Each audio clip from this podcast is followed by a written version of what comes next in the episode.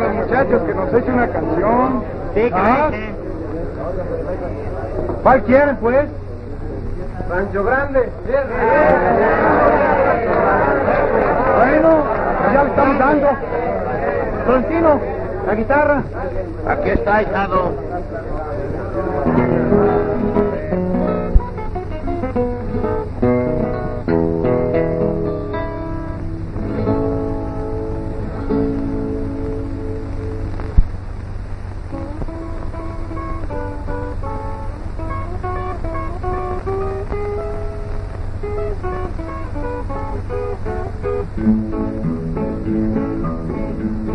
Allá en el rancho grande, allá donde vivía.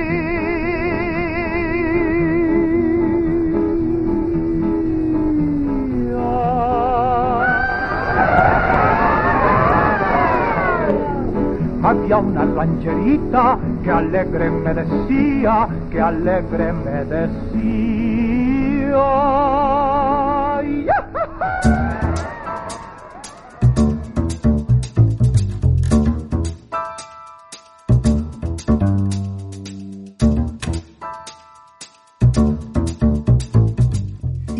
Después de esta excelente introducción con sabor mexicano, bienvenidos a este episodio número 18 de su podcast de cine favorito, 5 y acción. ¿Me extrañaron? La Silencio neta, la incómodo. neta. Estamos en el mes patrio cercano al festejo del Día de la Independencia y haciendo honor a nuestra mexicanidad, hoy vamos a hablar de cine mexicano. Y hoy estamos los cinco integrantes de su podcast de cine. Venga. Aplauso, aplauso. Ahora sí estamos los cinco, hay que festejarlo. Y por favor, preséntense, dama de la mesa. Monsurueña, arroba mns-en Twitter. Hola a todos. Y por rango, el presidente. Muy buenas tardes, noches, días, no importa que nos escuchen. Juan Antonio Aguilar, arroba cacique jaruqueño. Hola a todos, Alex Mouret, arroba Mouretce. En los controles, ¿Qué tal? Eh, un saludo a todas vuestras Mercedes que nos escuchan del otro lado del auricular. ¿quién eres? Ah, ah, ¿quién soy? Oh, perdón, perdón, perdón, perdón. De veras, ¿quién soy? Arroba Roberto Rodrigo Guerrero. Ok, bienvenido, Rorris. Y en el micrófono, Arturo Estrada, arroba Arturo EST en Twitter.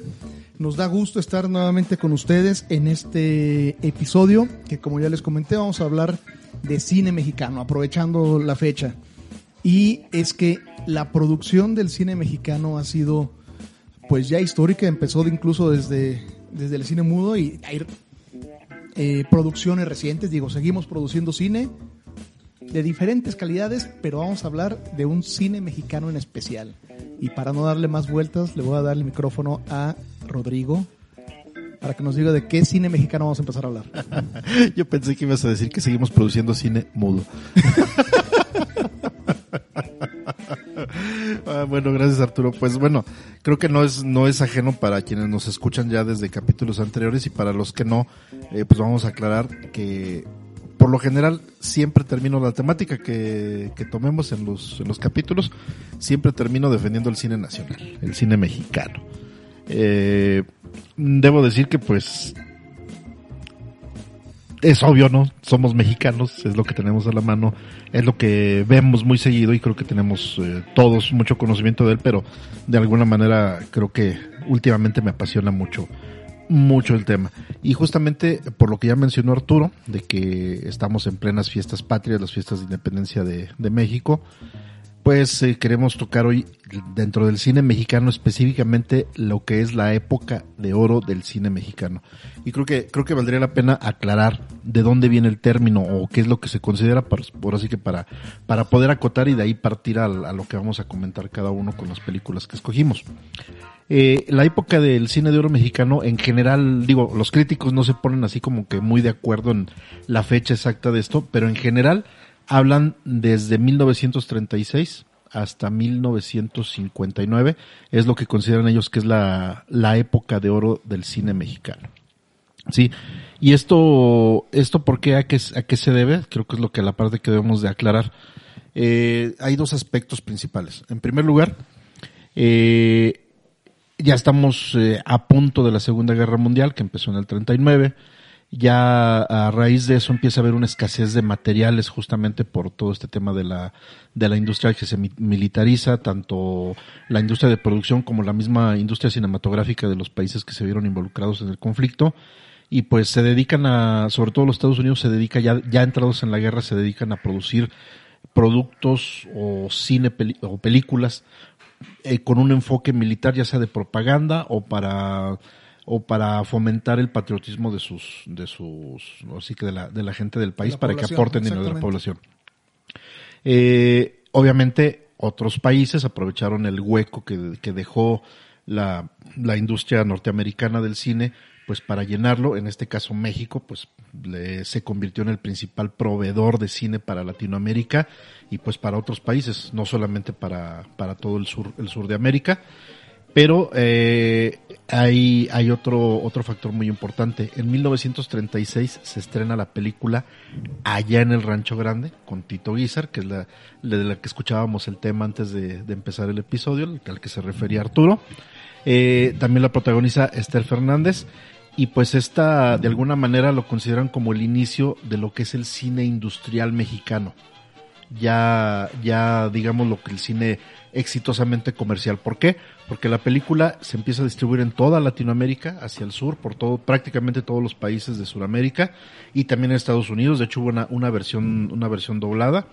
Y pues eh, de aquí eh, hay un, bueno, hay un punto curioso que en aquel tiempo, pues, los productores mexicanos de cine querían desvincularse de la imagen del mexicano de sombrero ranchero o como luego nos ven los gringos, ¿no? De con sombreritos así de borlitas y todo eso. Y resulta ser que la película que da a conocer el cine mexicano es Allá en el Rancho Grande, que es una, una, un drama romántico, si ustedes quieren, pero que termina también inaugurando lo que es el género de la comedia ranchera. ¿Sí? Muy creo- exitosa. dentro de la Exactamente, época. sí, exactamente. Entonces, de aquí los estudios mexicanos empiezan a, a producir, aprovechando, como ya lo mencioné, el hueco que deja la industria norteamericana y empiezan a surgir, pues, eh, no es tanto de producir por producir, sino que también esto se conjunta con el hecho de que hay, hay grandes directores, hay grandes fotógrafos, hay grandes guionistas, hay grandes músicos, hay grandes actores. Entonces, de aquí, por eso es precisamente por lo que se le denomina en las- la época de oro del cine mexicano. Y ¿qué esta época de oro termina más o menos como lo comenté, en el 59. 59 oficialmente. Digo, no, es que no es una cuestión oficial, más bien. Eh, de hecho, se considera porque empiezan otros géneros. No. Se considera, se, el co- 66, ¿no? se considera, si, nos, si, si alguien puede buscar la fecha, yo he escuchado, los estudiosos dicen que el- la época de oro del cine mexicano termina con la muerte de Pedro Infante. Gracias, Monse. De, de hecho, tiene, tiene que ver, creo, creo que podríamos encontrar varias razones. Una, una de las razones principales, que creo yo que es la más, la más lógica, es de que entra la televisión. Es eh, más o menos en esas épocas, no tengo el dato correcto, pero se funda el telesistema mexicano, lo que ahora viene siendo Televisa, Televisa. y eh, acerca el entretenimiento visual a las masas. Eh, y esto pues le viene a dar un poco en la torre al, al cine, porque le empieza a quitar el público, se lo lleva a las casas, a las televisiones, y lo saca de las salas cinematográficas. Ok, ok, ok. Pues un muy, muy, muy buen resumen de lo que es el cine mexicano y qué les parece si pasamos de lleno a lo que nos interesa. Hicimos una investigación entre todos y cada quien eligió algunas películas que consideramos, ah, pues, que tienen diferentes factores. El principal, como ha sido una constante durante este podcast, es que pues nos gusten a nosotros y que también tengan algún tipo de relevancia o que encontremos relevante dentro de esta época. Entonces le voy a ceder el micrófono a Alex, si te parece.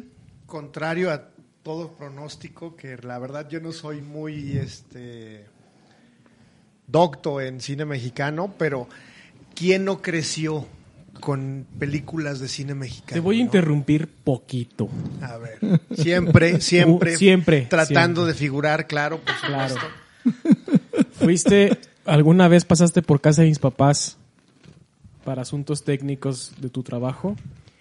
Y la tertulia que tuviste de media hora con mi señora madre de cine mexicano, no puedes decir Que no es docto. Que no estás docto. No, no, no. Cierro comentario, gracias. Gracias, gracias, señor presidente. Ahora sí te digo señor presidente. No, fue, fue una experiencia muy padre porque, digo, al final llegamos a la conclusión de que quién no creció con películas de cine mexicano. O sea, eh, dominaban el horario de la tele de las mañanas y era el acompañante, te aseguro que de todas nuestras mamás, nuestras abuelas, que se dedicaban al hogar y que mientras hacían sus labores, estaban con una película de cine mexicano. En la televisión, que ese era mi punto del cierre En la, televisión, así es. Y, y, bueno, yo orgullosamente puedo decir, fui criado en casa, fui criado en casa de mis abuelos y, y obviamente te, queda ese recuerdo, ¿no? Y esa impresión también para ciertas películas. Y honrando ese recuerdo y honrando a la tierra donde me crié, que es Durango, Durango, este, alcancé a, elegir una de las películas que creo que más me gustan de ese periodo.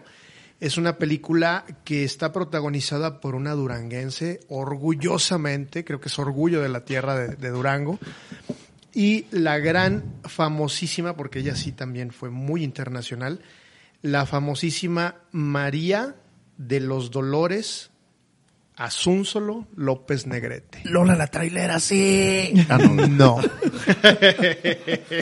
Estamos hablando de la hermosísima Dolores del Río. Eligió este su, su apellido de su primer matrimonio. Eh, fue una mujer aristocrática en su momento.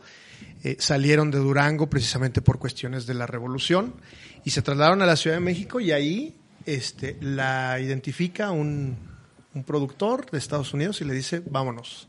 Y se la lleva a Estados Unidos y es una mujer famosísima en la década de los 20, 30 en, en Hollywood, haciendo los clásicos papeles como asignados a las mujeres que no eran rubias. Y la verdad tiene un, un exitazazazo en Estados Unidos. De hecho, a- hace tiempo estuve revisitando su, su página y te encuentras con información increíble, ¿no? De hecho, fue novia de Orson Welles. Ah, no me digas eso. Claro que sí. Exacto. Un mega actor Cuando- durante esta época del cine. Claro. O sea, me refiero. Sí, un actor. Entonces, ciertamente eh, tuvo una vida maravillosa, pero sucede lo que platicó Rodrigo al, al- principio. El cine estadounidense ya no tenía la oferta que realmente se requería y ella regresa en su, en su calidad de diva a México, al cine mexicano. Aparte, lo mencioné en- hace muchos capítulos en los Óscares. Estaba casada con Cedric Gibbons, que era un director que fue de los miembros originales fundadores de la academia. Así es. No, tiene una historia impresionante. Yo la verdad eh, los invito a que busquen un poco más de información de ella y a lo mejor en algún momento tendremos un debate, yo creo que fuera de micrófonos y para conocer un poco más de la historia de, Dolores del Río. Y regresa a México y empieza a trabajar mucho con Emilio el Fernández, quien la idolatraba, era literal, la idolatraba, pero él empieza a resaltar sus, sus eh, facciones no tan eh, españolizadas o tan extranjerizadas, sino más bien sus facciones mexicanas. Y eh, la invita a trabajar con varias películas importantes, María Candelaria es una de ellas, pero a la que me refiero en esta ocasión es Las Abandonadas de 1944.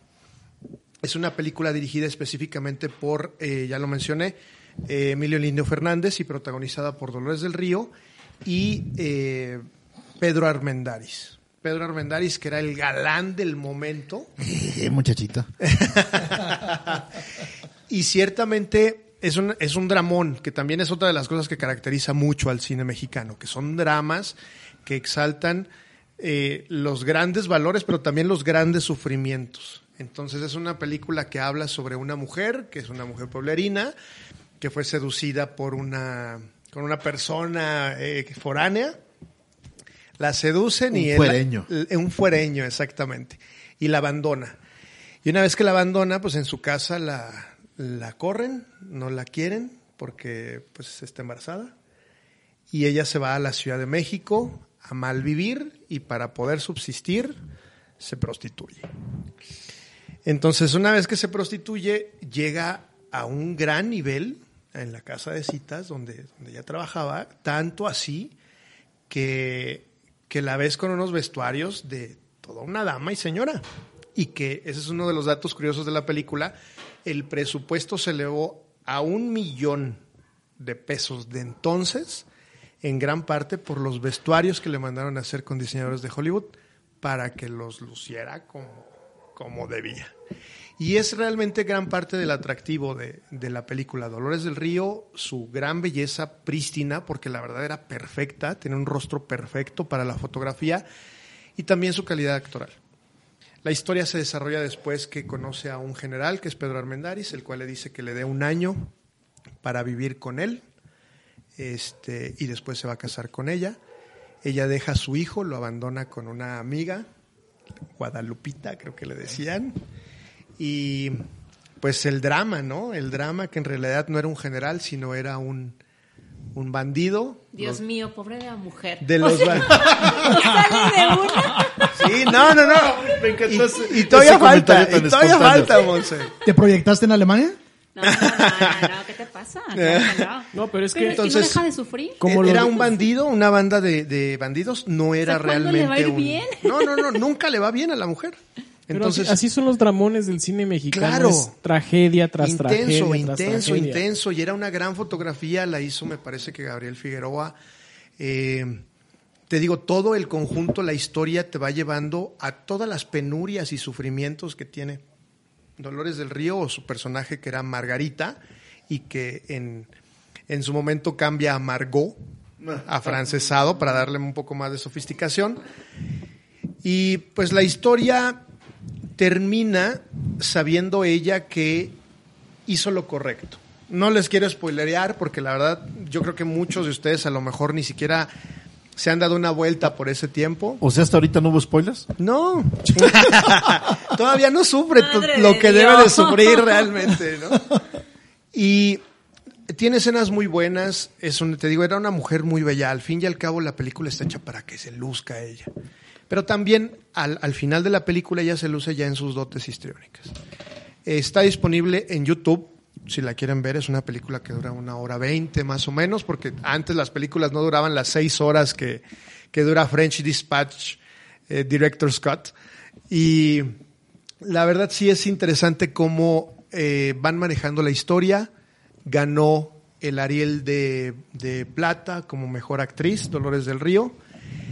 Y véanla, de verdad es un drama, no, no, no, no, no, no, pero al fin y al cabo refleja los valores de la época, refleja el- la forma en que se vivía, está ambientada en 1914. Ah, ok, eso, eso te iba a preguntar justamente, porque Exacto. era una tendencia común, bueno, no sé si permaneció mucho tiempo, pero en general las películas de durante la época de oro reflejaban mucho los principios de siglo. Sí, así es. De hecho, pues al final, acuérdate que la, la idiosincrasia del mexicano lo tenemos muy, muy enquistado, es para merecer, para merecer hay que sufrir. Entonces, creo que, que ciertamente en ese, en ese momento y que también el mensaje que da el cine mexicano del momento era ese. Yo voy a dar una, una unpopular opinion desde mi trinchera. Creo que era mejor actriz Dolores del Río que María Félix. Claro. Digo, porque aquí es muy querida. María Félix. Y Dolores del Río, debido a que estuvo mucho tiempo fuera, como que perdió fuerza aquí en México. Pero si lo analizas, creo que es mejor Dolores del Río. Es que, mira, mm, Pero, eh, también pero mi punto son- de vista no, son contemporáneas, ¿o sí? Sí, claro, por supuesto. Sí son contemporáneas. Y eh, María Félix era un personaje, era una personalidad. Y Dolores del Río era mucho más natural y aparte era, ella sí realmente se enfocaba en cuestión de representar papeles.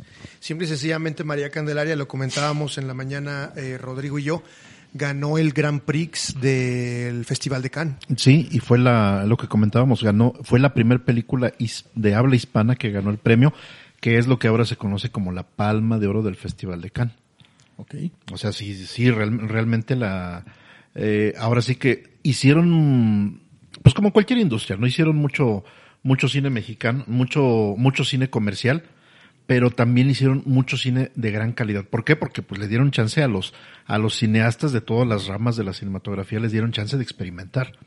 Se experimentó fotografía, se, eh, agarrar mucha experiencia en dirección, fotografía, vestuario, musicalización, todo esto, y, y precisamente es de esta manera como lograron producir películas de muchísima calidad. También produjeron películas, de hecho, eh, un comentario ahí en la, cuando mencioné ya en el Rancho Grande, y, bueno, ahorita eh, a ver a ver qué nos qué nos dice el señor presidente al respecto, pero en esa película sale el ojo, tomen nota de este dato, René Cardona, el original. El, ya acuérdense que hemos mencionado otros capítulos cuando hablo de Rory Movies, que en el cine mexicano, y, y Toño lo ha dicho, que son de los que echaron a perder el, el cine. René Cardona primero, segundo y tercero, y en allá en el Rancho Grande ya sale René Cardona el primero. El primero. Ajá. María Candelaria, como dijimos, ganó el Grand Prix en el Festival de, de Cannes y le ganó a All About Eve, o sea, a, a Eva el Desnudo de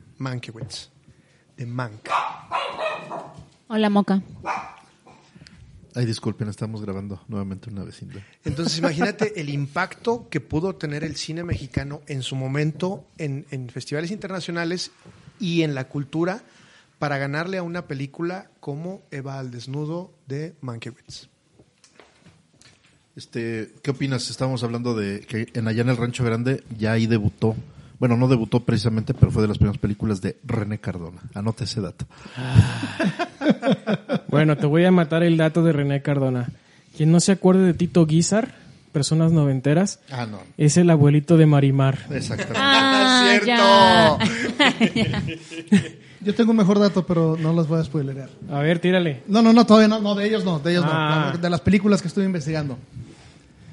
Pues eh, definitivamente Dolores del Río marcó un, un, un hito en, en esta época de oro, justamente porque fue, fueron de las que trajeron ah, fama, o sea, que venían con fama y siendo mexicana eh, dentro de las incursiones que, hu- que hubo en México durante esta época. Ah, Monse, ¿qué nos tienes tú? Contestando después de 20 minutos a la pregunta de Alex, ¿quién no creció con cine mexicano? Levanto la mano y digo que yo. Yo no crecí con cine mexicano. En mi casa se veía mucho cine mexicano, no sé por qué razón. Yo nunca lo vi. Mi mamá, o sea, sé el dato que Pedro Infante falleció en el 57 porque mi madre nació en el 57 y siempre repite que Pedro Infante murió días antes de su nacimiento. Que mi abuela fue embarazada a ver cómo, cómo enterraban a Pedro Infante. sí, sí. México es lo mejor que Sí, existe. sí, sí, claro, porque mi, por ejemplo, digo, dato que, un dato muy extra, pero Pedro Infante fa- eh, lo enterraron, bueno, falleció un 15, no se lo habían enterrado 16, 17 de abril, mi mamá nació el 28, o sea, mi abuela ya estaba por explotar, pero no se perdió, no se perdió ¿Fue a verlo en vivo? O sea, cuando, cuando, cuando lo enterraron. Es que O era, sea, es que o era sea, gratis, Arturo. Si la, si la abuela de Monse estornudaba, no están viendo se mi salió cara, una pero- piernita, se salió una piernita. Exacto, pero así era la sociedad, era Pedro Infante. Ok. Estás hablando del- de- de- del ídolo de México. Exacto. Fíjate lo que es el efecto mariposa. Se muere Pedro Infante y nace la mamá de Monza. ¿Qué tal? ¿Creen en reencarnaciones? Bueno, como les decía, o sea, pues fíjense, o sea, para que mi abuela, casi a, a dos de parir, haya ido a ver cómo enter- entierran al ídolo mexicano. Mi madre, que es súper fan de Pedro Infante, por alguna razón, yo no crecí con cine mexicano. No sé por qué. Y mi hermano, tengo, o sea, en mi casa solamente somos mi hermano y yo. Mi hermano es más chico que yo y mi hermano es muy fan del cine mexicano. Se hubiera venido Rafa. Ya sé. Ah, de Hola, hecho- Rafa. Hola, Hola, Rafa. De hecho, para este tema, pues recurrí a él. Digo, O sea, ¿qué veo? Dime qué, qué puedo ver. Porque, o sea, de niña crecí con la, eso sí, con la música sí la tengo muy presente, la música de Pedro Infante, pero las películas por alguna razón como que no, no, la tele no. Fui creciendo y menos me llamó la atención.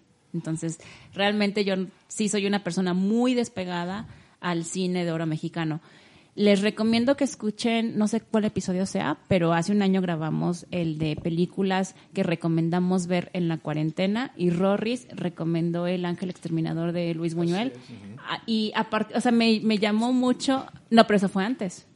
Es que, perdón, Toño está diciendo que es su cápsula. No, el capítulo de la de recomendación de cuarentena fue antes que tu cápsula. Entonces, con esa recomendación que Rorris hizo, a mí me llamó mucho la atención y en la cuarentena, que me fui a casa de mis papás, estuvimos viendo las películas de Luis Buñuel y me gustó mucho Luis Buñuel. Yo no conocía a Luis Buñuel.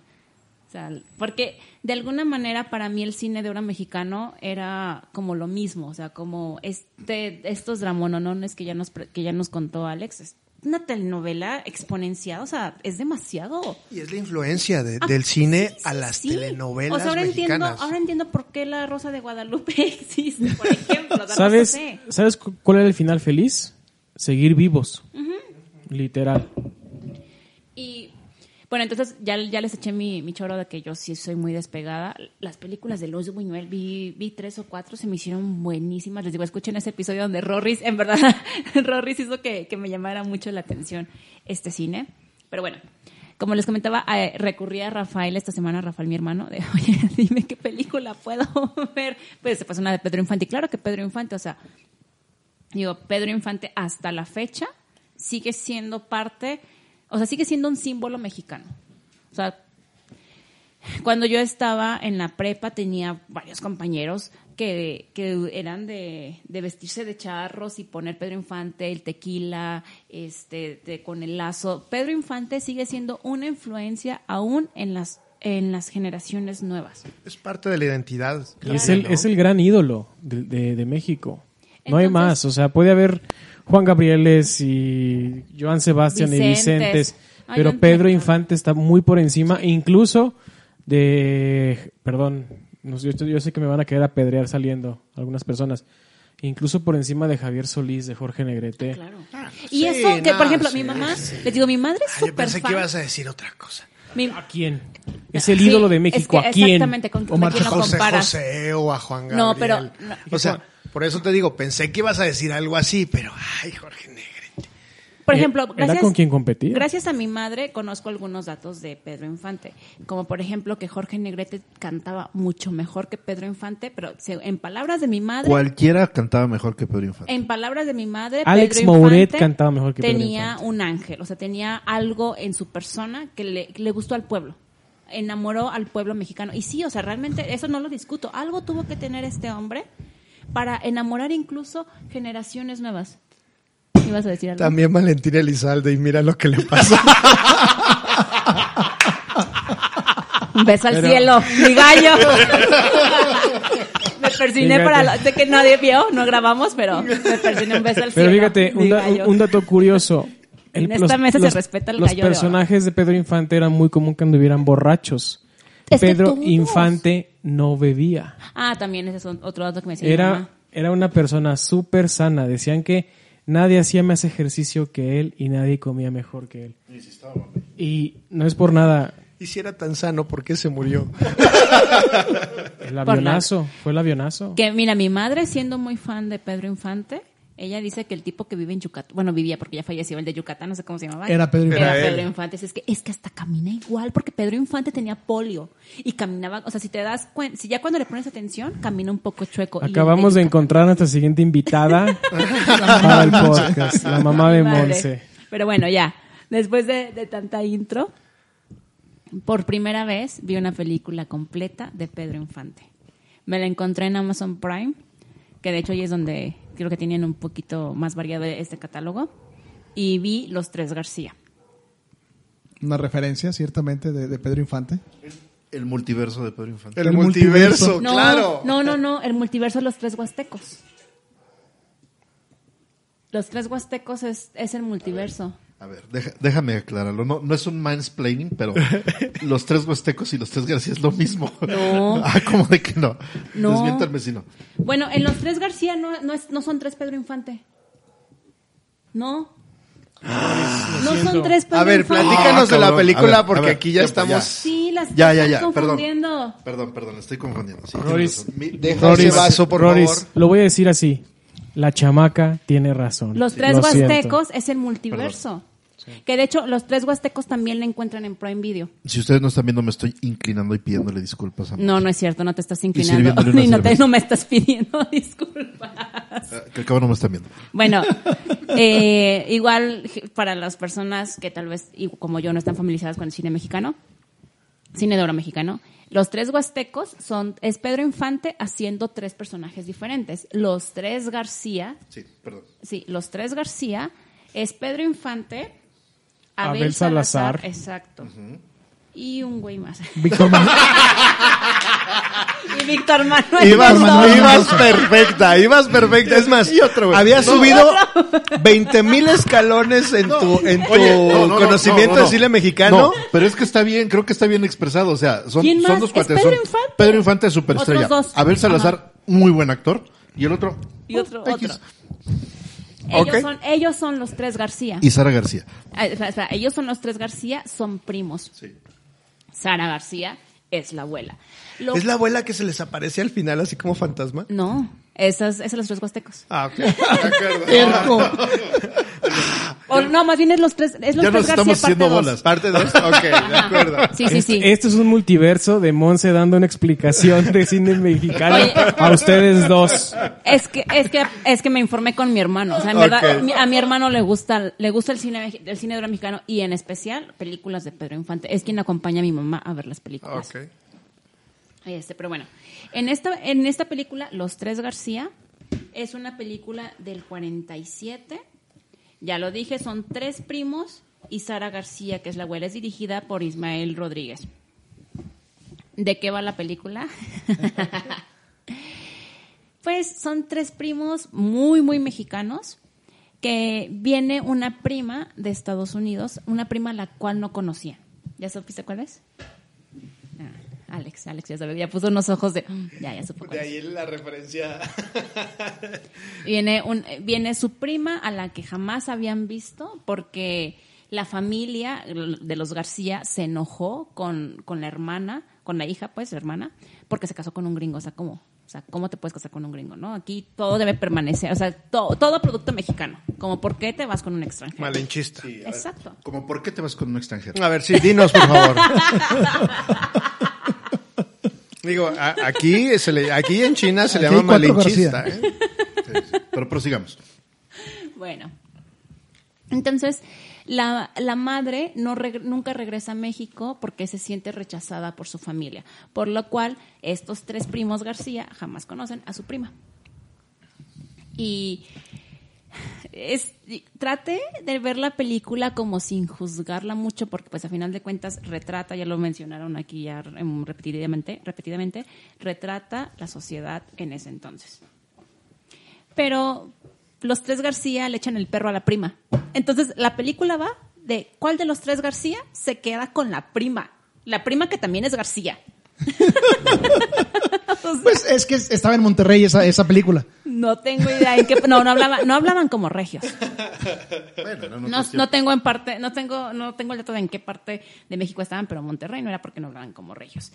Lo interesante es cómo la figura de Sara García es esta mujer Empoderada, dilo, dilo. La, palabra. matriarca, o sea, era la matriarca de la familia, o sea, la, la, la mujer se va y la familia se desborona, o sea, e- ella era, en un, en un México tan machista, la abuela era la que tenía la última palabra. Sí.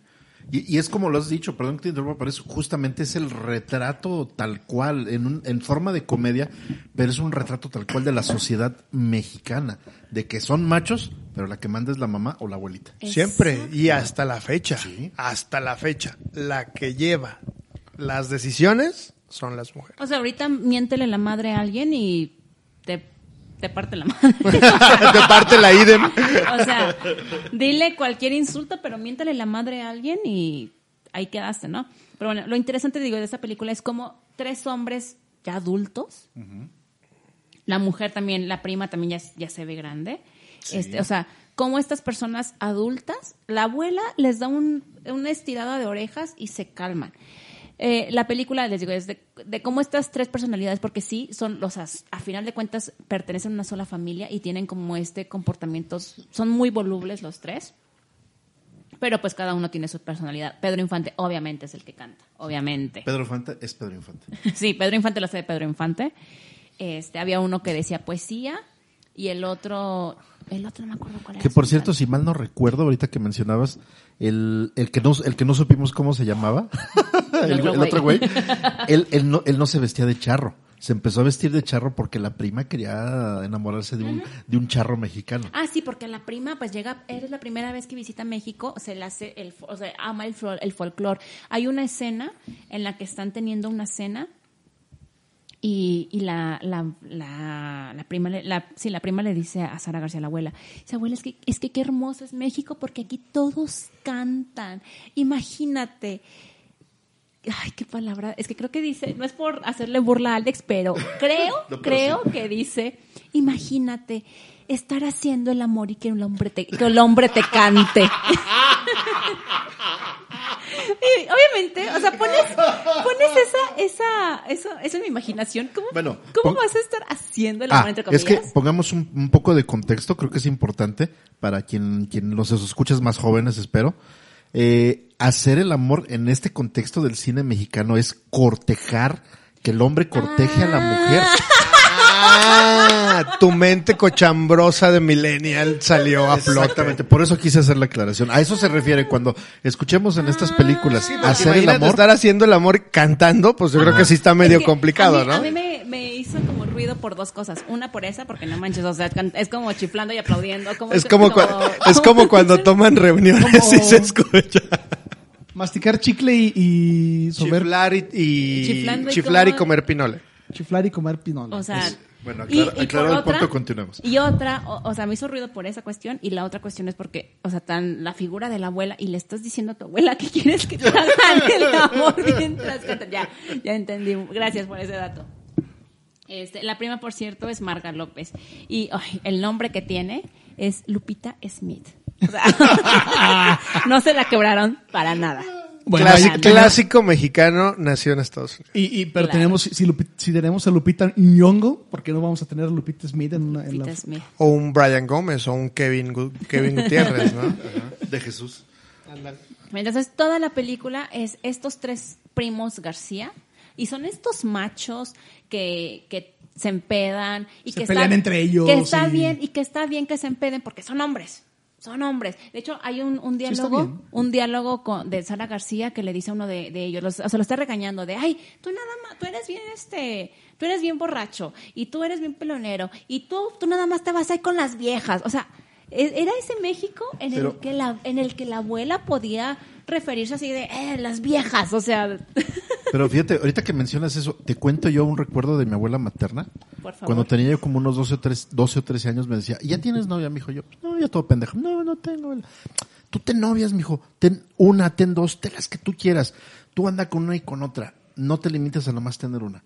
Y, y de hecho con mi abuela, con mi abuela materna, fue la primera vez que me tomé una, una, una, una cuba de coca con, con, con, con charanda, porque era mi abuela de Michoacán. Con alcohol del 96. Pues casi, casi la charanda es casi, casi eso.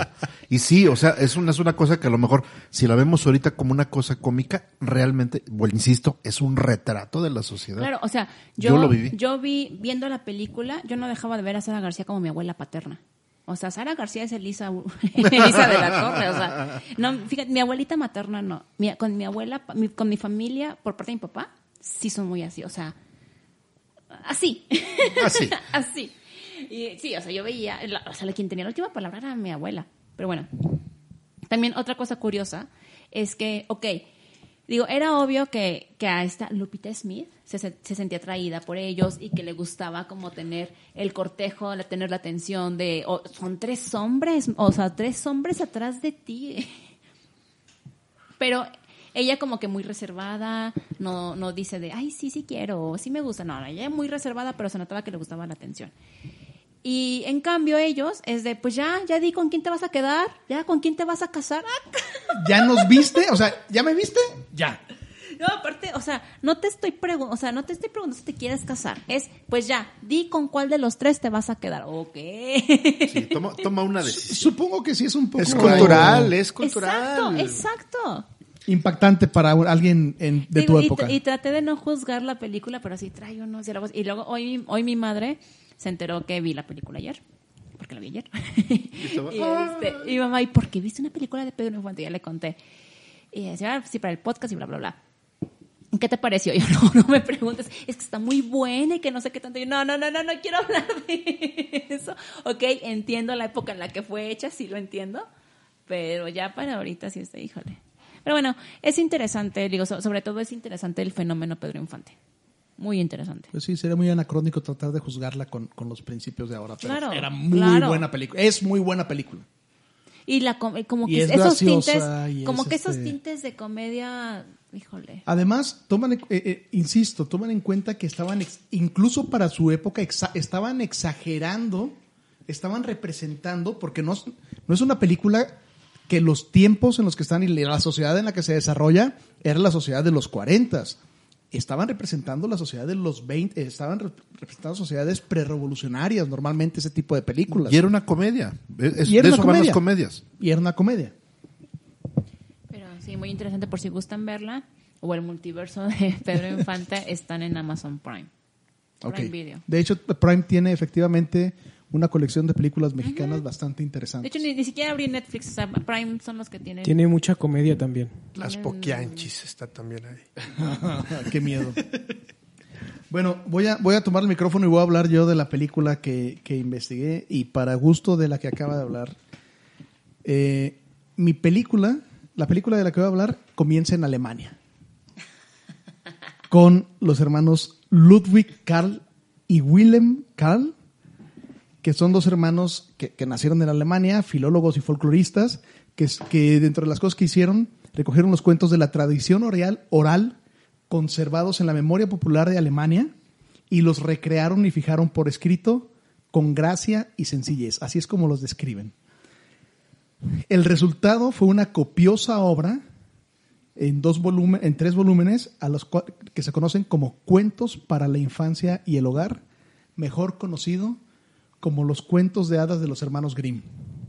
¿Sí? Estos hermanos que hicieron Hansel y Gretel, Blancanieves, La Cenicienta, La Bella Durmiente, Pulgarcito, también hicieron el cuento de El ahijado de la muerte.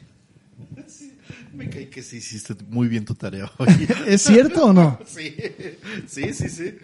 El, El ahijado de la muerte es una película de 1946 eh, adaptada, donde la adaptación, dentro de los temas de adaptación, porque lógicamente es, es una historia popular, es, es un cuento de hecho muy, muy, muy corto, lo lees en cinco minutos, donde en el cuento un padre que está a punto de tener su treceavo hijo, muy pobre, que ya dice de plano se sale a, buscar quién puede ser su padrino y se encuentra con Dios. Y Dios le dice, yo puedo ser el padrino de tu hijo. Y le dice, no, tú eres eh, injusto, le das más a los ricos que a los pobres. Y eres injusto con los pobres. Entonces no te quiero a ti. Y lo, y lo desecha. Luego se encuentra con el diablo y le dice, eh, yo puedo ser el padrino. No, tú engañas a la gente para que haga cosas malas. Entonces tú, tú no quiero que seas el padrino de mi hijo. Y llega la muerte y le dice, yo quiero ser el padrino de tu hijo. Y, y después de que discuten dice, va, porque tú eres justa. Tú te llevas, tú no distingues entre ricos y pobres. Y más o menos así va el, el cuento. El cuento se desarrolla de una manera distinta, pero eso es, ahí es más o menos donde comienza la, la película adaptada. Es una película pre-revolucionaria, es antes de la revolución. Justamente empieza diciendo, ahorita ustedes nos ven bien, pero antes de la revolución, lo que, lo que en otros lados ven como la esclavitud, aquí era las haciendas, donde literalmente la gente era eran esclavos. Entonces, en, esta, en estas haciendas, en estas ah, porque empieza la película con eh, una escena donde llega un anciano a un tipo de, de, eh, campamento que tienen los revolucionarios que están a punto de recibir a, a los que están a, un- a la siguiente mañana se van a enfrentar contra el gobierno, contra los, los, ah, contra los federales. Y le dicen, no, es que en, esta- en estas tierras está el alejado de la muerte. No, eso es un mito. No, yo lo conocí, les dice el viejito. Y les empieza a contar justamente con esa frase. A usted, lo que ustedes están peleando ahorita es justamente lo que antes vivíamos. Y entonces eh, la historia cambia, es el primer hijo, eh, se sale a buscar padrinos, pero ahí no sé, es, se nota una, una cuestión muy clásica de la época, eran mega respetuosos con temas de la religión. Entonces no se encuentra con Dios y con el diablo, se encuentra con una madrina rica que es prepotente y le dice, no tú, porque, porque tú desprecias a los pobres, y se, y se le ofrece una madrina pobre. Y dice, no, tú no, porque pues sí somos buen, de buen corazón, los pobres somos de buen corazón, pero no nos podemos ayudar entre Ah, nosotros. Claro, ese es, ese es un... Ese es un básico Sí. del- de, la peli- de, de esta época, Y del, del- sí, de todo el cine mexicano, o sea, que se quedó arraigado. Sí. Pero justamente esas frases me, me quedaron muy marcadas, que le dice, tú eres de buen corazón, pero no nos podemos ayudar porque siempre vamos a ser pobres. Y llega la muerte y le dice, ah, pues, pues vamos, vamos a hacernos compadres, tú eres justa, y se hace. Pero el niño crece, crece, crece sabiendo que era el ahijado de la muerte sin nunca tener un acercamiento. Y ahí cambia completamente la historia. Pues qué bueno, ¿no? Que nunca se le acercó. No, bueno. ¿A, a qué me refiero? En el cuento, Una muy buena madrina. el niño en cuanto empieza a crecer, eh, ya se le acerca el- la muerte, llega la muerte y le dice, voy a cumplir mi palabra que le dije con tu padre y te voy a hacer rico. Y entonces aquí está, es con esta planta vas a curar a cualquier persona bajo una regla. Yo siempre voy a estar, cuando vas a, a- eh, curar a un enfermo, yo voy a estar en el cuarto del enfermo. Si estoy en la cabecera, le das esta hierba y se va a curar. Pero si estoy en los pies, se va a morir y me lo llevo. Y, en- y entra en ese conflicto el, el doctor porque la muerte, con todo y su justicia, normalmente estaba en la cabecera de los ricos y en el pie de los pobres. Y, y- y bueno, el cuento, les invito a que los lean, es muy corto, es, es bueno. Y hay una adaptación en caricatura este, también muy buena, muy fiel. O sea que J.K. Rowling se fusiló de ahí lo de las reliquias Ajá. de la muerte. Ajá, yo des- desde que empezó a contarlo. ¿En Yo serio? también así, Sí, desde que empezaste a contarlo, dije, es el cuento de las reliquias. Y tomando en cuenta que no es algo mexicano, sino que es algo este, de- Alemán. alemán. ah, bueno. Hola.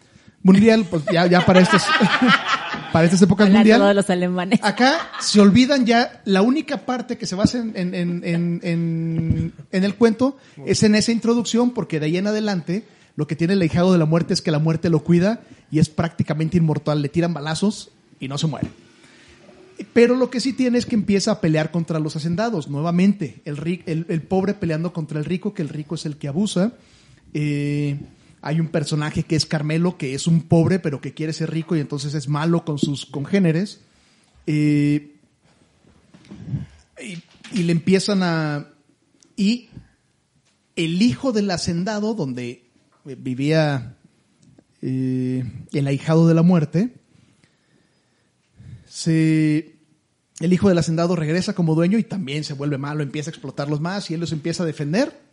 Y a final de, cuentas, y lógicamente tiene una hermanita de la cual se enamora el actor, que el actor es Jorge Negrete, el principal es Jorge Negrete, se escapa con ella y a final de cuentas, digo yo, es muy vieja, ¿no? ¿qué tiene que le diga spoiler?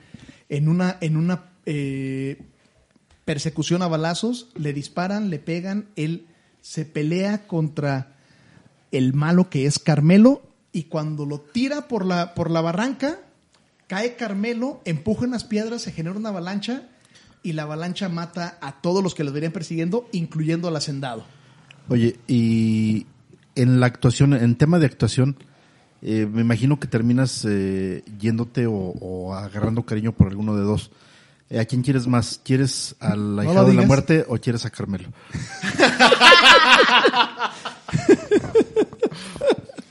No lo digas. Bueno, como ven, Ya sabías a dónde iba. la trama termina siendo sencilla. ¿Sí? Digo, la adaptación no es una adaptación que pretendaba ser eh, artística, etcétera. Yo recuerdo mucho esa película, o recordaba mucho película, esa película por la canción de eh, Soy el ahijado de la muerte que canta. Soy el ahijado de la muerte. No, más, más como yo la canté. Este, de Jorge Negrete.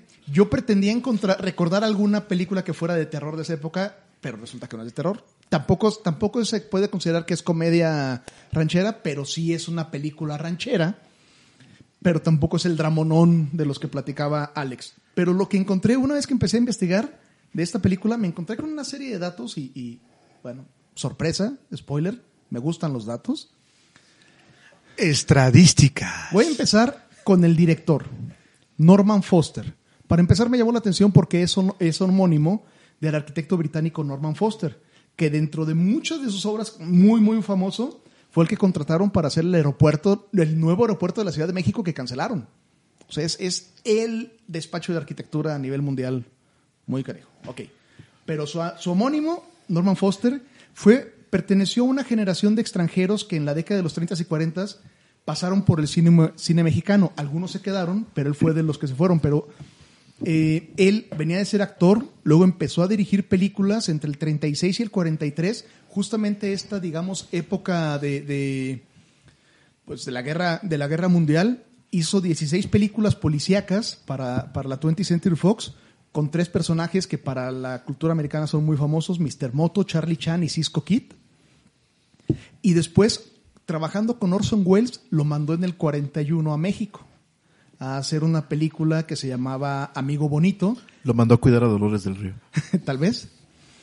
Pero la película quedó inconclusa porque se pusieron a hacer otro proyecto y entonces regresó a México en el 43 e hizo un- la segunda versión sonora de Santa, una película que se hizo creo que en el 36, que se llamaba Santa, que No, fue la más atrás. Hecho, fue en los atrás. 30, pero fue la primera película Rorris ya tenía sonora como cinco años. Me acuerdo. fue la primera película sonora mexicana, la de Santa. Esta fue la segunda versión con Ricardo Montalbán. Y te la pongo bien fácil. Hablé Ah, allá en el Rancho Grande, es del Montalbán. 36. Ah, entonces fue de- fue fue fue en, est- en estas épocas. Entonces, eh, con la Santa fueron excelentes críticas. Hizo La Fuga en el 44, que La Fuga es una adaptación de una novela de Guy de Maupassant, si no me equivoco. Guy de Maupassant. Que si no me equivoco es Bola de Cebo, la, novela, y ahí sí salen Ricardo Montalbán y Esther Fernández. Y creo que su tercera o cuarta película fue El ahijado de la muerte. Eh, entonces, este, este señor hizo en total cinco películas. Fue, fue una generación de, de- de directores extranjeros. Luego, el- la música. La música, me- empecé a escucharla, primero vi la película, bueno, volví a ver la película, y en los primeros cinco minutos, cuando va saliendo el papá a buscar a sus padrinos, haz de cuenta que estás una película, viendo una película de Disney. Era, era la, la musicalización me pareció muy interesante en esa parte. Y luego, durante las pa- partes de sesión, un montón de violín, no sé qué. Y resulta que la música es de Manuel Esperón, que supongo que lo conoces. Es, eh, nació, es contemporáneo de Jorge Negrete, nació en, el- en 1911 y ha sido uno de los compositores para películas más prolíficos. Solamente participó en 420 películas según inter- el IMDB o 489 según Wikipedia. Terminó, su última película fue en el 91, todavía como compositor. Fue seleccionado personalmente por Walt Disney para hacer toda la parte de musicalización en la parte de México de Los Tres Caballeros. Eh, escribió canciones como Amorcito Corazón, Ay Jalisco no te rajes, No volveré y participó en películas como Allá en el Rancho Grande, lógicamente, Ay Jalisco no te rajes, Los Tres García que mencionó Monse, Nosotros los pobres, ustedes los ricos, Pepe Toro, o sea, es el señor música. En resumen, era el John Williams de las películas mexicanas, pero habría que ser muy puntuales aquí. Es muy diferente el soundtrack porque aquí la música o quien ponía las músicas para las películas era quien ponía las canciones.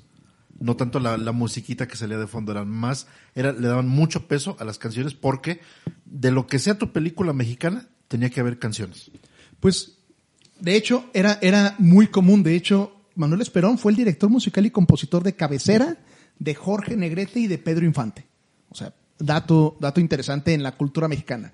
Segundo dato interesante que encontré de Manuel Esperón, en 1943 tomó la responsabilidad de organizar musicalmente a los grupos de mariachi, porque antes de eso tocaban sin ninguna técnica y fue el que los puso que los mariachis tenían que aprender a leer música, a leer ¿Cómo tocaban antes los mariachis si no pues, líricos, leer? líricos completamente.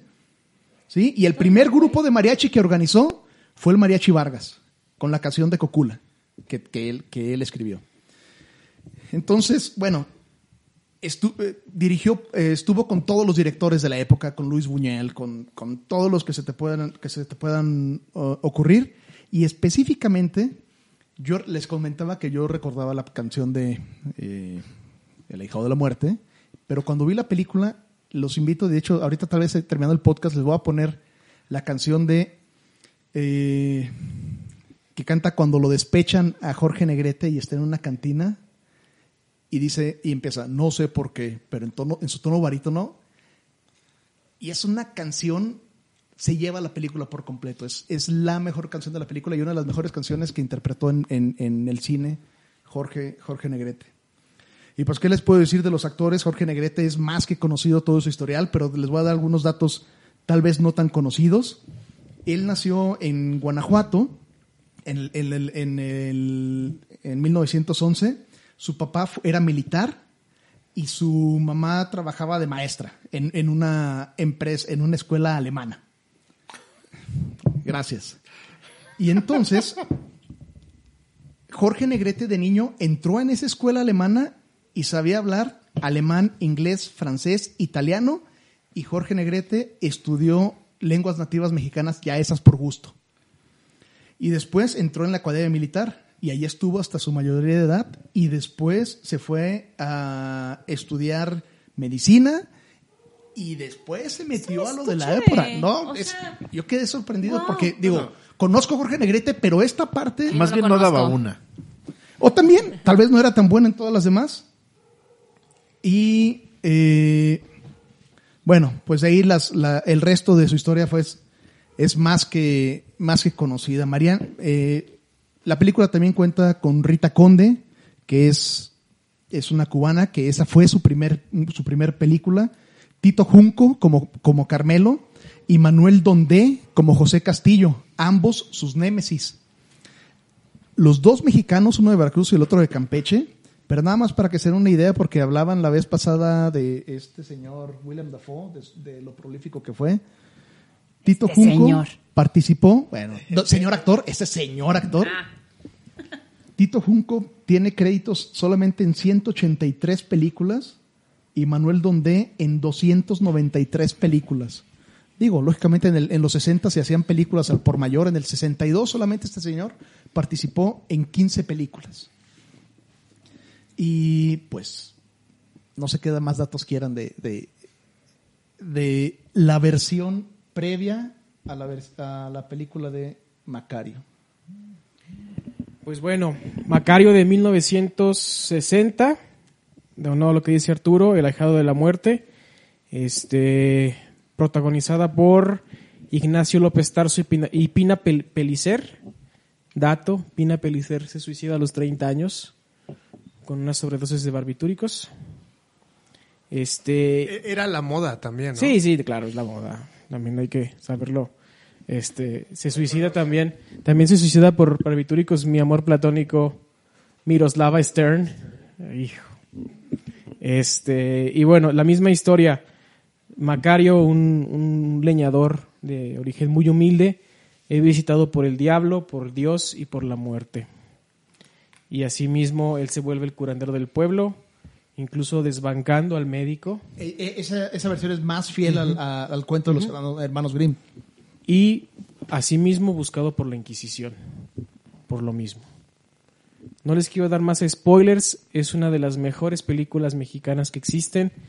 Según la única, bueno, la única publicación que se ha tomado la, la molestia de, de hacer un recuento fue en el 94, la desaparecida revista Somos, y la puso en el, en el lugar 59 de las 100 mejores películas mexicanas, que a mi juicio está, tendría que estar más cerca del 1, ya que fue la primera película mexicana nominada al Oscar en la categoría de película de lengua extranjera. Y fue la que llevó a la fama a Ignacio López Tarso En el 60, ¿verdad? en el 60. Y cabe mencionar, si mal no recuerdo, eh, Pedro Armendáriz audicionó para el papel de Macario. Es correcto. ¿verdad? Sí, pero, pero tenía una, una presencia más imponente y que requerían algo más humilde, lo cual logró hacer Ignacio López Tarso, que podía Sí. ir- que tenía un rango actoral muy, muy, muy complejo, que podía ir desde un personaje muy duro, hasta, hizo varios papeles, sobre todo le quedaban mucho los papeles típicos del papá que tenía el dramón en la casa de los hijos que se le des- desbalagaban, hasta el papel más humilde que en este caso es el de Macario. No, y cabe mencionar el prop que usaban, que iban a usar para cargar leña. López Tarso no, dijo, él pidió la leña como tal. Porque tenía que sentir el personaje como tal. Y ahí está el resultado. Está basado en un cuento de Beat Traven, ¿no? Igual, es el, el mismo el que está haciendo referencia Arturo. es. Este, y bueno, la pueden ver en YouTube, así de fácil. Lamentablemente el cine mexicano no, no ha sido explotado de manera económica como se debe. Y hay una lista interminable de películas que las tenemos guardadas en la cabeza, pero jamás van a salir en, en DVD. Ya no hablemos de Blu-ray. De hecho, en YouTube, yo, o sea, eh, recordando mi comentario hace rato, las de Luz Buñuel las encontré en YouTube. No las descargué o ni nada. O sea, fue. En YouTube encuentran muy buena calidad de película del cine de oro mexicano. Ahí, o sea, los Olvidados y El Ángel de la Muerte están en YouTube. yo las vi ahí.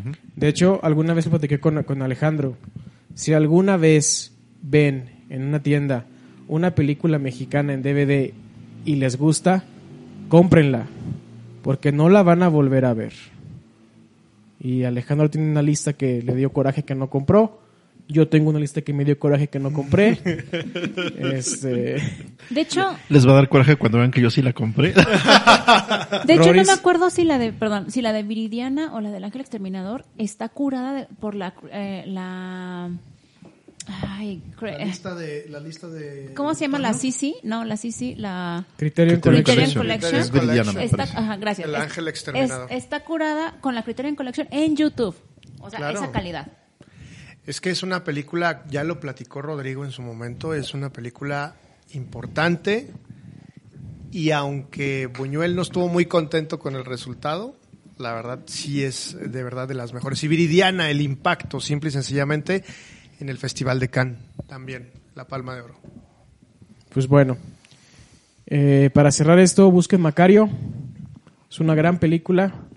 Es un Como clásico, dijo- sí, es un Salía, clásico. salía, también mucho en estas secciones de películas mexicanas, pero era tampoco era de las muy o sea, era como un evento, saca, cuando pasaban Macario era para sentarte a ver Macario. Si quieren ver una, una, una cátedra de actuación de la vieja escuela, esta es la película. Y una cátedra de fotografía. Sí, también. Gabriel Figueroa. Gabriel una Figueroa, vez más. del el mejor fotógrafo del, del cine mexicano, Y- pero hay una escena adentro de un de las grutas, me parece que son las Ah, grutas de sí, es Cacahuamilpa, genial, sí. en donde está es iluminado Cacahuamilpa. con, con veladoras y que es impactante visualmente. Es, es la escena que utilizan para darle promoción a la película fuera de México, de Así hecho. es. Dirigida por Roberto Gabaldón y como les dije, Ignacio López Tarso, Pinar Pelicer, Pina Pelicer, perdón, Enrique Lucero, Mario Alberto Rodríguez y Enrique García Álvarez. Básicamente son los papeles de Macario, su esposa, el Inquisidor, la, la muerte, Dios y el diablo. Muy buena. Ay, mamá. la Fíjate, nada, más, nada más quiero resaltar porque para mí fue muy importante porque en la película que en- en- estamos hablando de dos historias basadas en el mismo cuento con 15 años de diferencia más o menos en su realización y el y la postura al respecto de ah, del respeto a la religión y, y de y de toda esta esta idiosincrasia mexicana se creo creo yo que se hace mojar eh, mostrar mucho porque aunque no mojar mostrar mucho porque como les comentaba en aquel momento eliminaron lo de parte de que fuera Dios y Diablo y además el que hace reaccionar a Jorge Negrete para terminar siendo bueno y olvidarse de la venganza es un sacerdote que le da un speech de cómo los pobres tienen que seguir peleando y no querer ser ricos, sino ser buenos y que la recompensa viene en otra vida. Me suena, me suena. me suena una misa de la mañana. Sí, No, es- eso- es- se me hace Eso salió en la Pues película yo no de tengo Santa ningún Claus. problema con ser mala persona, eh, la neta. yo, lloro, La en, neta. yo lloro en mi Ya fui Corvette, no hay bronca. buena, Ya fui muy buena. Unos euritos no me querían. Bueno, pues esto fue Cinco y Acción, el especial del cine de oro. El especial de Muchas Arturo Estrada en su regreso. No, fue todo. Bueno, na- nada más por no dejar, voy a, voy a comentar una película porque ya andamos O sea, ya, aparte- ya andamos en los 60 Aparte, minutos. o sea, Rorris. O sea, Pero bueno, Rorris ya, ya hizo su especial de cine mexicano Eh, es- en todos los episodios de Cine de Acción. es que de- debo de decir que me, sor- me sorprende que se hayan apasionado casi más, más, No, más, más, más que que yo en no. cine mexicano. Sí. A sí, ver, no, sí, no, no, sí, a ver, sí. haz lo tuyo. Haz lo tuyo, Rorris. Habla de películas mexicanas. Bueno, a ver. ¿Qué, qué tienen en común? Hasta Emilio se rió a lo lejos después de ese comentario. Ahí les va. ¿Qué tienen en común? Jalil Farad, Don Botros Slim, Don Raful y Don Simón. Que no los conozco. Aparte de, de esa, eh, Que no son alemanes, diríamos. de ese Bueno. común entre nosotros. Pues to- todos esos tienen en común que son Don Susanito Peñafiel y Somellera. O más bien, el actor que todos conocemos como Joaquín Pardavé. El mismísimo Joaquín ¿Quién, Pardavé. quién no conoce a Joaquín Pardavé? A Monse, no nada conoce. más. No conoce a Joaquín Pardavé, Monse. Ahorita No. que lo veas, sí lo vas a conocer. Sí, Es- sí, sí, Búscalo sí, y es uno de los rostros de México. Y, y yo creo que la película más representativa de Joaquín Pardavé, qui- quise hablar con, pues, de él. Mm, obviamente escogí una película, pero casi, casi más bien quería hablar de él porque Ah, ya. ya, ya lo conoció Monse. Eh, fíjate que, bueno, dos, dos puntos. En primer lugar, Joaquín Pardavé, muchos lo consideraron como el padre de la comedia en México. Lo, lo veían así, porque él ya, él ya venía trabajando en, el, en comedia, tanto en cine como en teatro, como en, la, en las carpas. Y, fue el que asentó mucho la forma de hacer comedia en las películas, en el cine mexicano. Y de la película que quiero, que quiero comentar de él es justamente México de mis recuerdos, de 1944, donde él interpreta el papel de don Susanito Peñafiel y Somellera, que es un secretario ficticio de don Porfirio Díaz. Que, que bueno, tiene muchas, muchas aventuras, pero la trama de la película va de que en una fiesta, don Porfirio Díaz y su esposa, doña Carmelita, doña Carmelita Romero Rubio, de, de Díaz, escuchan un vals muy bonito y cuando don Porfirio pregunta, dice, di- oiga, ¿cómo se llama esa pieza? Le pregunta, ah, es que es el vals, el vals Carmen. ¿y quién, y quién la, quién la escribió? No, pues que el señor, el compositor señor Flores, creo que Jesús Flores. Ah, no, pues este, ok, lo voy a tomar en cuenta. Y al otro día de la fiesta, le, le habla don Susanito, a ver, Susanito, te voy a encargar una misión. Vas a buscar a Jesús Flores y le vas a regular un piano en agradecimiento porque le dedicó un vals a mi esposa. Va don, Sus- va don Susanito, va a buscar al famoso señor Flores. ¿Y si le echo un piano? Eh, Sí, le echo un piano, sí, definitivamente. a la usanza de la época, pero sí se lo echó. Entonces, este, va a buscarlo, pero resulta ser que la casa donde llega, donde se supone que vivía este señor, el compositor, le dice, no, es que el señor ya se murió. Y estaba nada más el hijo, ya el, el hijo ya en una edad madura, las, las tías, las hermanas de la mamá del, del muchacho que ya había fallecido. Y dice, no, es que el señor ya se murió. Y dice, no, es que es imposible. Le acaban de dedicar un vals que acaban de inventar, se lo dedicaron a la esa. Y el hijo se, se ofende y dice, eh, dice, no, es que han mancillado el honor de mi padre, ¿cómo alguien va a andar firmando ese, ese vals en nombre de él y la fregada? Resulta ser que conforme va investigando don Susanito, el papá del muchacho sí vive, pero lo hicieron pasar por muerto porque había deshonrado a la, a la familia de la esposa de la mamá y había malgastado. Era, era un pusilánime músico borracho como todos los músicos quisiéramos ser. y, y resulta ser, para no, ser, a no, no hacerla tan larga, resulta ser que a don Susanito lo, lo, sin ser pelón, lo nombran el mecenas de los músicos, de Jesús Flores y sus amigos, eh, para que les pague las, las tertulias, donde pues ahora sí que componen canciones, componen poemas, muchísimas cosas, y de alguna manera eh, Jesús Flores va, va enderezando su vida, y sobre todo porque quiere que su hijo se case bien, que se distinga en la sociedad, etcétera, etcétera. Eh, bueno, y más o menos de esto va la película. Lo importante lo interesante es de que al final hay una, hay una escena muy, muy bonita y muy nostálgica cuando don Porfirio Díaz está yendo en el Ipiranga porque toca la época en este en los últimos años del porfiriato. Uy, Toño. donde está, ¿En qué se está yendo? ah, pero ahí para allá voy. Se está, se está yendo don Porfirio, se ve que se está yendo en el barco en el Ipiranga. Cuatro años y no han podido. Y, Como sabrán, están- perdón, como sabrán, eh, Toño es nuestro, nuestro dictador. nuestro dictador. Nuestro dictador, por eso es la burla. Ok. Nuestro dictador. Y bueno, y pues están ahí, ahí parados, este, podemos ver a, a Joaquín Pardavé parado ahí en el puerto, diciéndole a, a don Jesús Flores, diciéndole ser, perdón, don Jesús Flores le dice, se nos va don Susanito, se nos va, y don, y don Jesús Flores dice, sí, se nos va, y con él se nos va una parte de México. Porque, eh, bueno, esto yo no lo sabía, investigando justamente la película supe de que una subcategoría del cine mexicano es el cine de añoranza porfirista. Y así como vemos que hay temas de la revolución, que hay temas de la pre-revolución, también hay temas que tienen que ver con el porfiriato y, y- y que retratan muy bien la vida de la sociedad a la que le iba bien, obviamente, porque pues sabemos que en el porfiriato hubo bien, hubo gente que le iba muy bien, como gente que le fue de la chingada, sí, o sea, hubo de todo, pero hay este cine que, que justamente refleja esta parte de la, de la sociedad que culturalmente se hizo, se hizo muy europea, eh, con, con todo ese estilo de vida parisino que promovió don Porfirio. Y bueno, don Jesús Flores era ni más ni menos que Fernando Soler, que era en aquel tiempo era como ahora los, los Bichir. Y que bueno, Era, pues, era la ah, Dinastía. dinastía Soler. así es era que la dinastía Soler, pero me van a disculpar, de los cuatro, Fernando era, era estaba muy por encima de los demás. A ver, a ver, a ver. Eso, eso es discutible. Andrés. Ya, ya, no, no, no. Ya hemos tenido esa discusión, cabrón. Más de Ya- una ya vez. me vas a más de una vez. Lo hemos discutido mucho. El mejor actor de los Soler, de los Soler, ¿De los Soler? es Domingo.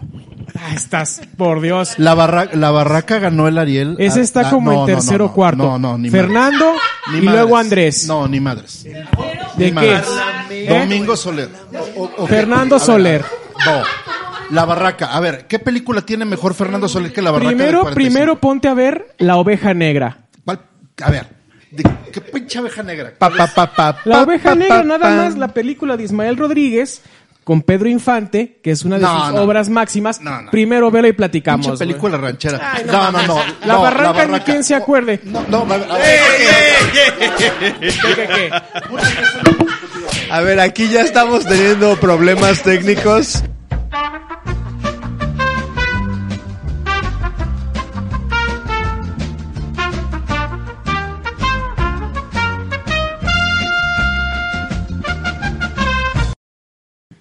Bueno, ya regresamos de después de estas dificultades técnicas, pero hablando en serio, los hermanos Soler dejaron un legado, un legado muy importante en el cine mexicano, ¿sí o no? Hermana, ¿no?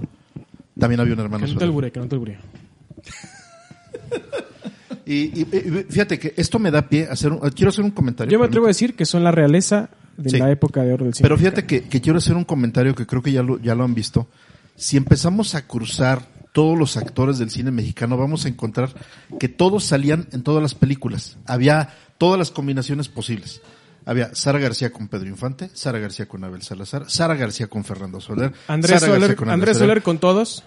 Exactamente. Entonces, por eso, ahora que hacemos la broma de que, ah, en la película mexicana salen este Los eh. González y sale un bichir. Y en aquel tiempo era, y sale un Soler. Sale Marta y Gareda. Me sale Martí. pero bueno, pero sí, pero sí, esto, bueno, creo que es importante porque a diferencia de los estudios gringos que promovían a sus artistas y los, y los inflaban, pero bajo el control de los estudios, aquí fue diferente. A ver, ¿cuántos estudios recuerdan ustedes, mexicanos? Así que digan ahorita, sí, así an- antes, antes de investigar, ¿qué estudio les suena? Tepeyac. ¿Otro? Los eh. Churubusco. Toda la. Estudios Los Churubusco. churubu, y a mí me lo churubusco nomás. Porque eran, porque eran más importantes los actores. O sea, lo- los actores brillaban por sí mismos, no dependiendo de los estudios. Y brincaban a veces de un estudio a otro. Y, es- De hecho- y esa es una parte que fue muy curiosa en el Los cine estudios no manejaban la industria, No, por así de hecho, decirlo. más bien era Algo- una cuestión por el del, sindicato, ¿no? Que, que Jorge Sí. Negrete ayudó a formar. justamente. Fue una cuestión más bien que había un sindicato que protegía a todos los que estaban ahí adentro. Es correcto. Que les daba chamba a todos, pues.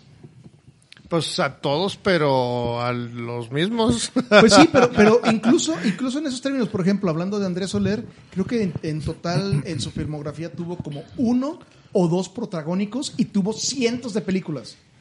A ver, Cientos. le- les, voy, les voy a dar un spoiler. To- Siempre e- era el Willem Dafoe, a ver, le- de- le- porque eran puros secundarios. Les voy a- Recuerda que hay actores que siempre hay muchísimas películas, pero tienen una cara muy olvidable. Le- no, a ver, les voy a, les voy a dar un spoiler de un especial que tenemos eh, planeado aquí, Toño y yo, de el cine de luchadores mexicanos. Un sneak peek.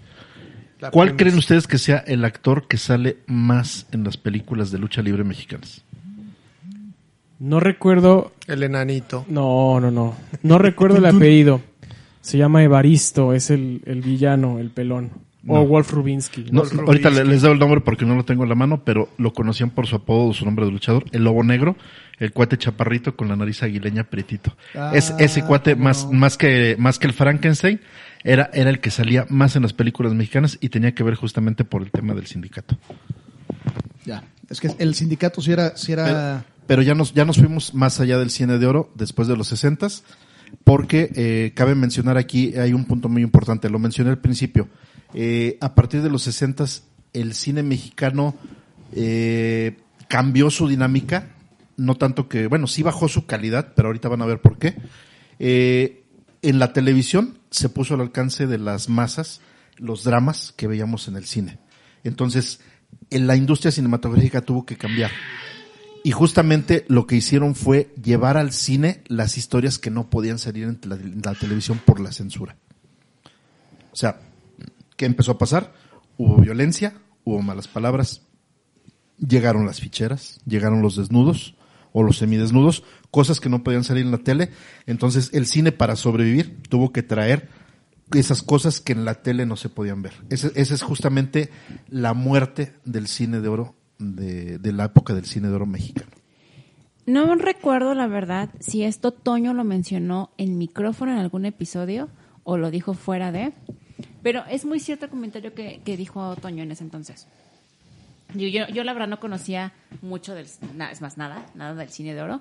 Empecé a ver, a mí me gusta, por ejemplo, a mí me gusta mucho el cine de Hitchcock. Se me hace buenísimo, increíble. Y es más o menos de la misma época que el cine de oro mexicano. Cuando empecé a ver Buñuel, dije, Buñuel está a la misma altura que Hitchcock. O sea, está, no le pide nada. Es más, hasta Hitchcock le podría pedir algo a Buñuel. Por El- supuesto. el comentario Un buñuelo. el comentario que Toño hizo es que cuando apareció el cine de ficheras, el cine en México, se, o sea, el cine mexicano venía a la par que el cine mundialmente. Y más que nada, o sea, el gringo, por ejemplo. Este, llega el cine de ficheras y México se estanca. Y sí es cierto. O que, sea, sí que es yo le pondría una ahorita que mencionaba ¿Se de la acuerdan de René Cardona? Ahorita que les comentaba de la producción que tuvo ah, uno de los actores, el, el- el actor Donde, donde que tuvo 290 y tantos películas, le pasó a muchos, sobre todo después de los 60, donde hacían cantidad y le bajaron mucho a la calidad. Y eso creo que fue un paso previo a la entrada de las ficheras, porque eran producir una cantidad de películas grandísimas. Es que realmente las ficheras ya existían desde el cine de cabaret, de las rumberas. Nada más evolucionó, pero prácticamente era lo mismo. Y en, en- en- en mi opinión, sobrevivió el cine. Eh, Pero, Sí. a ver, cine de rumberas, sí.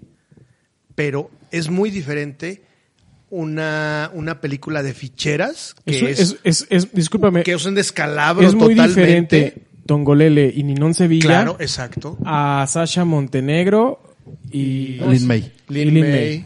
Claro, por bueno, y yo, les, supuesto. y yo les puedo hablar de otro, de otro efecto. Hay un libro. En otro episodio lo discutimos, De porque hecho, de hecho, tengo sí estaría, o sea, sí estaría bueno que sí- Vamos a empezar otra vez, Toña. ¿Otra vez? Nos vamos, cabrón. Dale. Sí estaría bien que hicieran un episodio, eh, más que nada ustedes dos. También, Alex, ya me di cuenta que Alex también sabe mucho, que no se haga. No, ni madres. No, no había visto nosotros los pobres. Pero sí estaría bueno que hicieran como un análisis de algo pasó ahí en el en, en este brinco que hubo del cine, cuando termina el cine, mexi- Yo cine los, mexicano. yo se los voy a poner do- donde yo creo. Para mí el atraso es, es de 20 años. Analicen qué están haciendo ahorita en México. Son comedias románticas que en Estados Unidos se hacían en los noventas. Simple. Pues los 20 años del cine de ficheras. Pues, Exactamente. más o menos. No, yo les iba a dar un dato, un dato interesante en este, ahora que comentó Rodrigo, el, el que uno de las de los temas, aparte del, del surgimiento de las ficheras, que marcó el fin del, del cine de oro, fue la televisión, la, eh, la popularización de la televisión. Hay un libro que se llama Homo Videns de Giovanni Sartori, que es uno de los libros que tienes que, que- que leen los, los comunicólogos, eh, donde justamente habla que, de cómo la televisión, ¿no? hay, hay muchos escritos al respecto de cómo la televisión desplazó al cine, pero uno de los desplazamientos que tuvo era el impacto, el, el- el significado social del cine. El, ir al cine en- antes de la televisión, en aquel entonces, era un evento social. Ibas arreglado al cine. Creo que de alguna Iban- manera iban todavía. ¿eh? bien vestidos al cine. Como, ah, como todavía era el teatro, no te vas en short y, y- y- y no vas a comer. El cine en aquel entonces era, ir al cine era el, el evento social.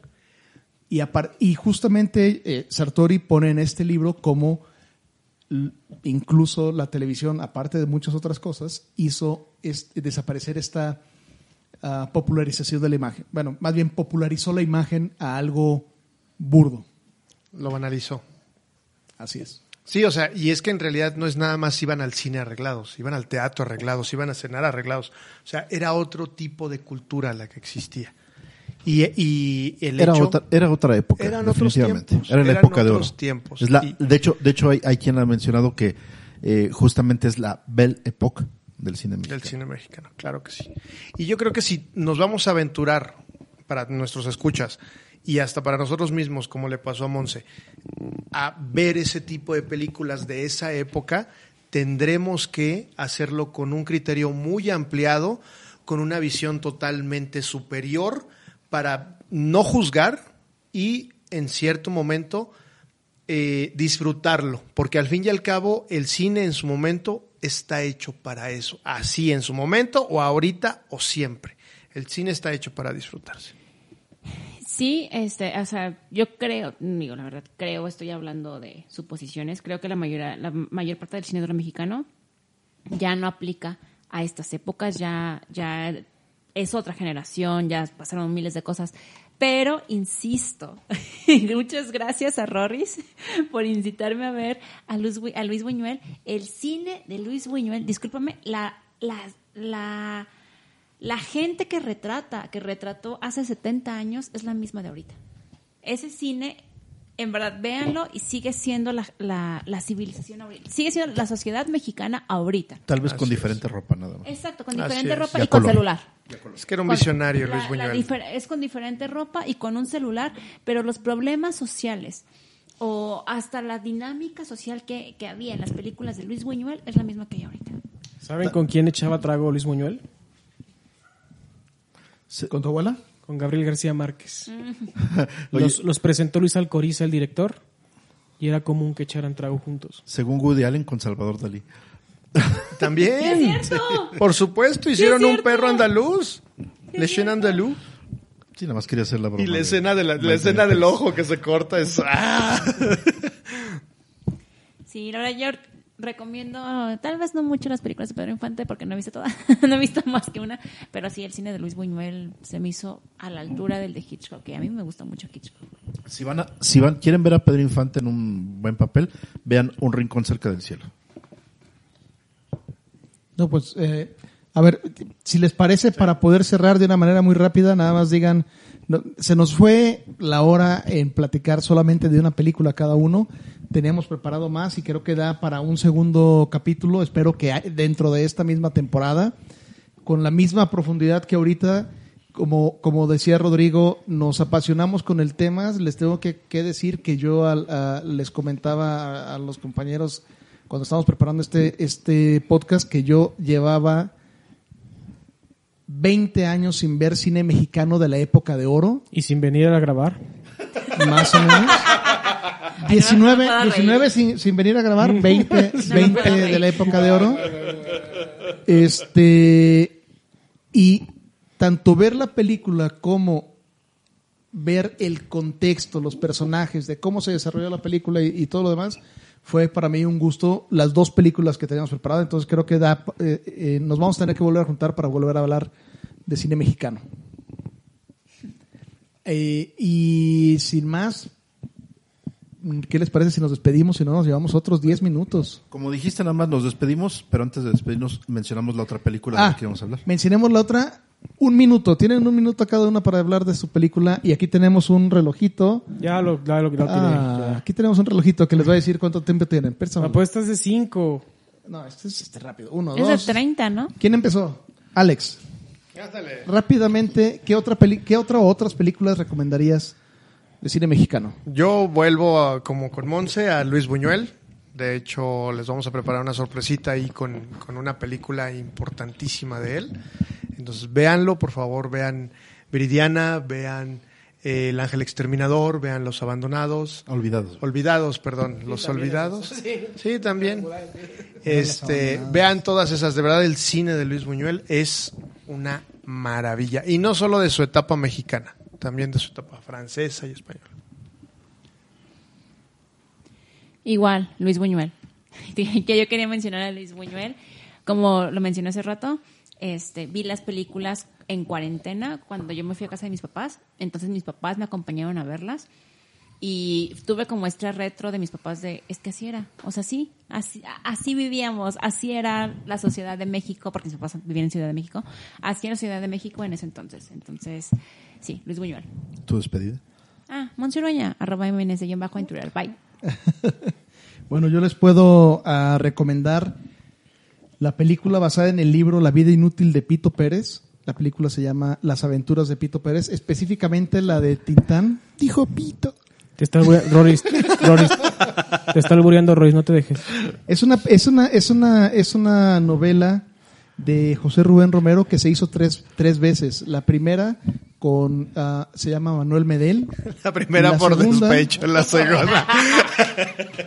Ya un minuto, La rápido. segunda por Tintán y la tercera. por placer. ¿La tercera por quién? Tú debes saber, Toño. No, ¿yo por qué? La, en la tercera interpretación de Pito Pérez fue nada más en el 70, Ignacio López Tarso. Ah, mira.